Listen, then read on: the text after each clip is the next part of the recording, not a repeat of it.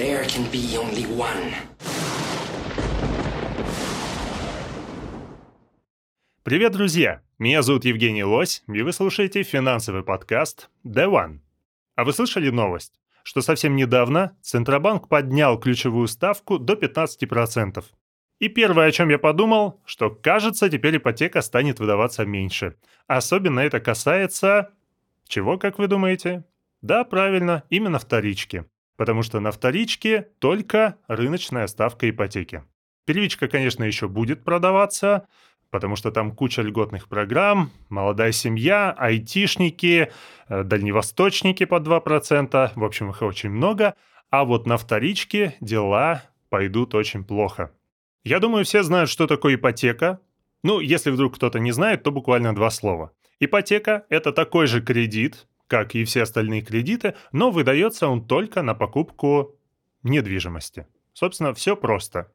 И совсем забыл сказать, что я тоже уже второй год плачу ипотеку, и сумма этой ипотеки достаточно большая. И платеж у меня тоже очень большой. У меня трехкомнатная квартира, я решил не брать двухкомнатную, потому что потом дети, знаете, всем нужно по комнате. В общем, сразу решил взять трехкомнатную, поэтому сумма кредита была очень большой.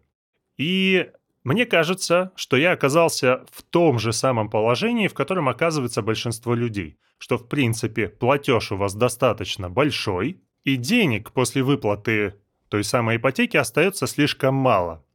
Я был к этому готов, меня это не пугало, но для большинства людей это большое испытание.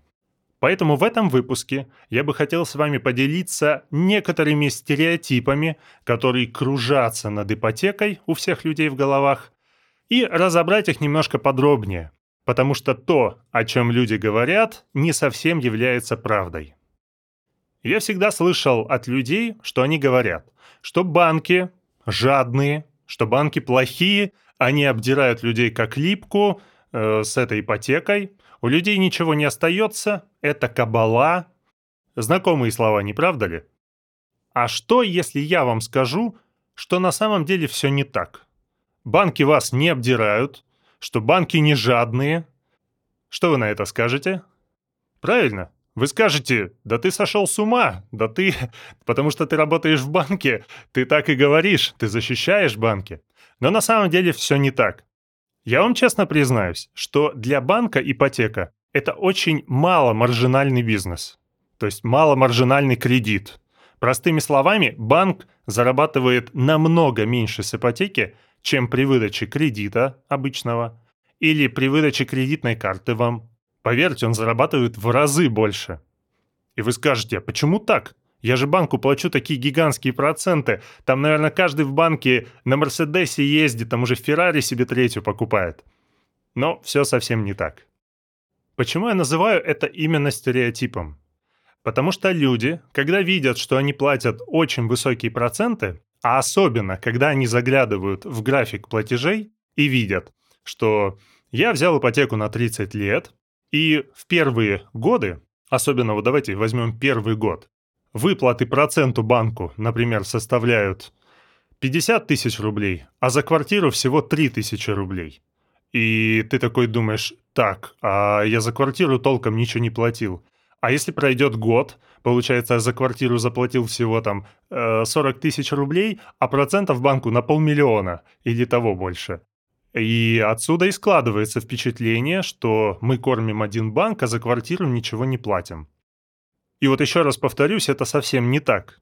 Вся проблема в том, что когда люди берут ипотеку, для них стоимость квартиры, она очень высокая. Даже если у них был первоначальный взнос, сумма самой ипотеки, то есть сумма кредита, ее можно назвать, она будет очень большой для обычного человека.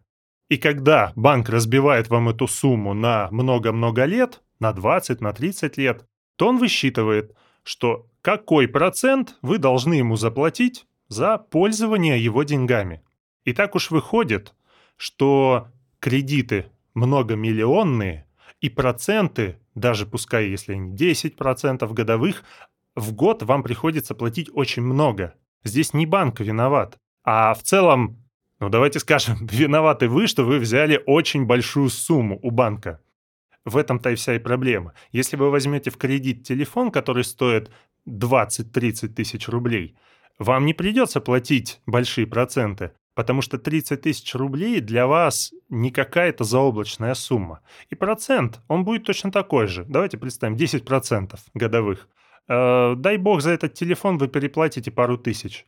Но когда речь идет об ипотеке, о миллионах рублях, то и переплаты будут в миллионах рублях. Э, в этом вся и проблема. Поэтому давайте подытожим по поводу этого некого стереотипа, который сидит у всех в головах. Что банки, у банков точнее, нет цели содрать с вас кучу денег.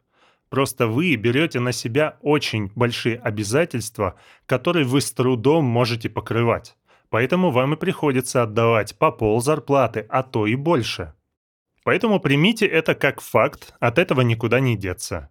Только берите сумму меньше или вносите первоначальный взнос куда большего размера, и тогда для вас станет все намного проще. И давайте, чтобы это немножко закрепить, я расскажу вам одну очень интересную историю из своей жизни. Где-то 4 года назад, если считать от текущей даты, на тот момент я работал в одной организации экономистом, экономистом-аналитиком.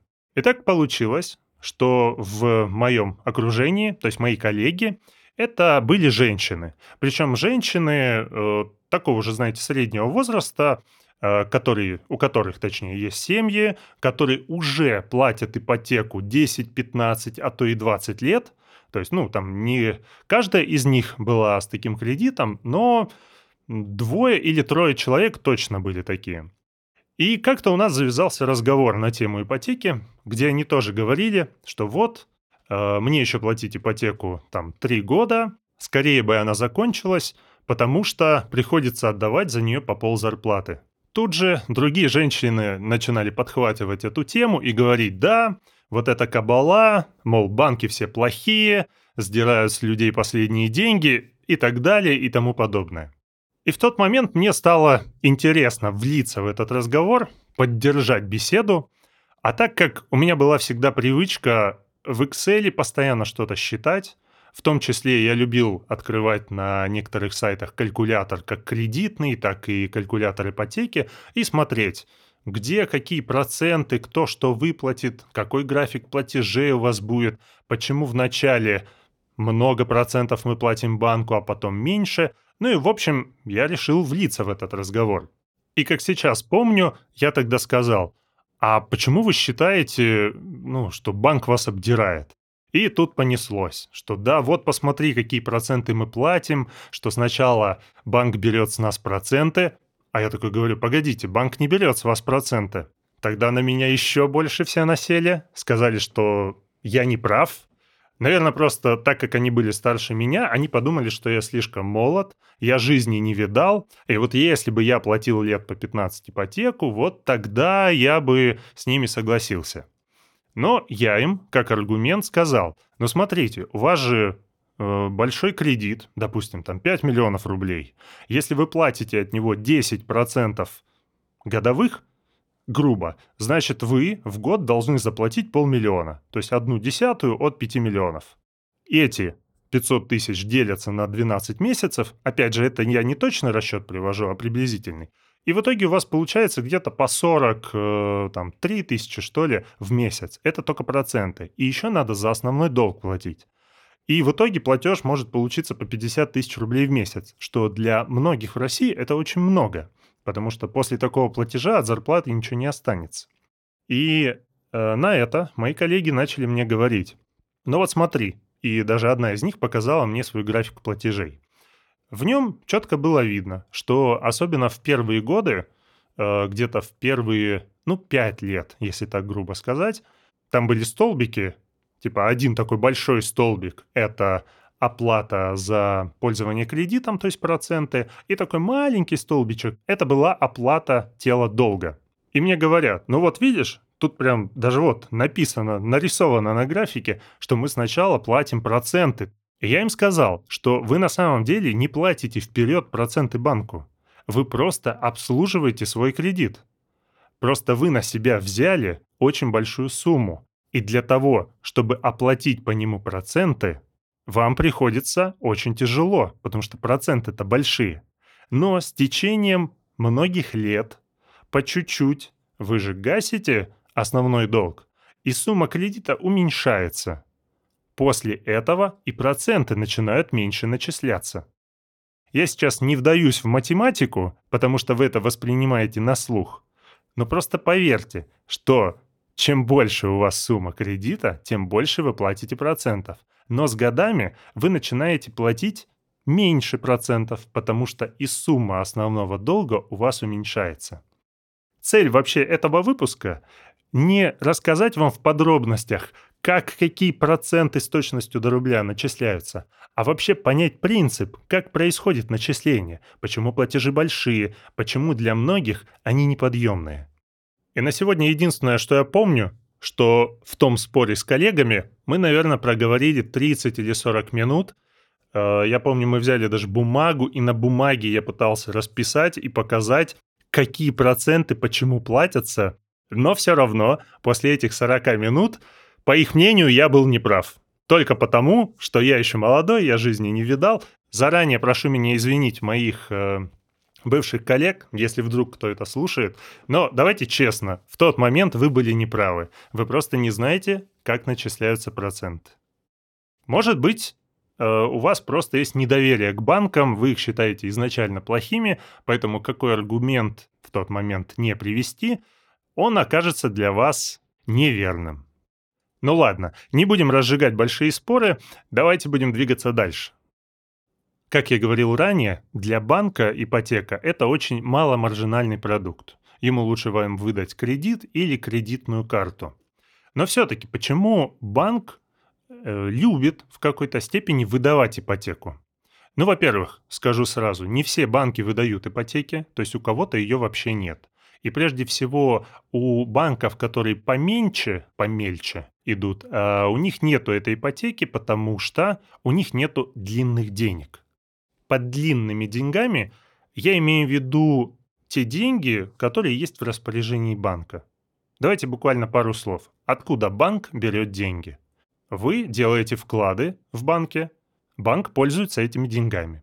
Или банк может прокредитоваться у Центробанка по ставке рефинансирования, которая есть сейчас и, кстати, которая недавно была поднята до 15%. То есть именно под эти проценты Центробанк выдает банкам кредит. Или банк может занять их у вас через депозит. Других источников, ну, в 90% случаев у банка нет. Э, может быть, есть исключения, но это очень редкие случаи, о них я говорить не буду. Так вот, чтобы банку дать вам ипотеку, у него в руках должны быть длинные деньги. То есть он должен взять у вас э, деньги с депозита и использовать их в течение 20 лет, чтобы дать кому-то кредит. Но я не видел ни одного человека, который делал бы депозит на 20 лет. В основном это 3, 6, 12 месяцев. В крайнем случае это 3 года. То есть депозитов больше, чем на 3 года практически нет. И вот тут как раз и возникает эта проблема, где банку взять э, длинные деньги, чтобы выдать вам ипотеку. А так как, напомню, для банка это очень маломаржинальный продукт, он с него зарабатывает, ну, очень мало. Может быть, он с него зарабатывает всего 1% э, годовых с той суммы, которую он вам решил выдать, или которая потребовалась вам для квартиры. Вы-то платите ему большие проценты, но ему с ваших процентов нужно отдать, допустим, Центробанку деньги, а то, что останется сверху, тот самый 1%, это и будет его заработок. А скажите мне, вот вы бы стали делать вклад в банке под 1%? Да нет, это вообще доходность ни о чем, как говорится. А банк будет это делать, потому что, первое, ипотека – это достаточно стабильный продукт. То есть даже если вы окажетесь неплатежеспособными, банк всегда сможет продать вашу квартиру, потому что квартира находится в собственности у банка. Или назовем в залоге у него. А вот как раз первоначальный взнос, который вы должны сделать для ипотеки, он именно покроет тот убыток, если банку придется продавать вашу квартиру немножко дешевле рынка, чтобы быстрее ее продать и покрыть свои убытки, потому что вы не смогли за квартиру платить. А вторая причина, по которой банку выгодно выдать вам ипотеку, это то, что для него это в какой-то степени тоже длинные деньги. То есть он знает, что он вам дал кредит аж на 20 лет, и в течение 20 лет вы будете генерировать для него положительный доход. И он будет достаточно стабильный, потому что, как мы поняли, ипотека, в принципе, достаточно э, стабильный такой актив для банка. То есть ваши платежи регулярно будут поступать ему каждый месяц на протяжении долгих лет. И знаете, это можно сравнить, например, с покупкой билета на самолет, который вы совершаете не за неделю до вылета, а, допустим, за три месяца. Потому что тогда билеты на самолет для вас будут дешевле. И спрашивается, а почему они заранее дешевле? Потому что авиакомпания может заранее согласовать все рейсы и быть уверенной в том, что все самолеты будут заполнены, и самолеты не будут летать полупустыми. Следовательно, вы даете возможность авиакомпании спланировать хорошо перелеты и не терять на этом деньги, поэтому они дают вам скидку. Вот с ипотекой происходит что-то подобное. Так как это низкомаржинальный продукт, но он долгосрочный, то навешивать на него большие проценты не обязательно. Но тут не только это имеет значение, а во-вторых, что нельзя выдать ипотеку под 20% годовых, а то и выше – это физически будет невозможно для человека, он не сможет за нее платить. Поэтому, понимаете, здесь карты сошлись. И еще один момент, который хотел подметить, это то, что ставка по ипотеке у банков именно на вторичку очень сильно коррелирует с тем, какие ставки по облигациям федерального займа. Что это значит? Есть облигации, которые торгуются на бирже, и по ним платятся давайте простым языком, по ним платятся проценты. И вот банк, если видит, что ставка по облигациям составляет 12%, а выдать ипотеку он может вам под 10%, то он, скорее всего, не будет вам выдавать ипотеку под 10. Он лучше возьмет эти деньги и разместит под 12% в облигации. Но речь тут идет именно о государственных облигациях или сокращенно ОФЗ.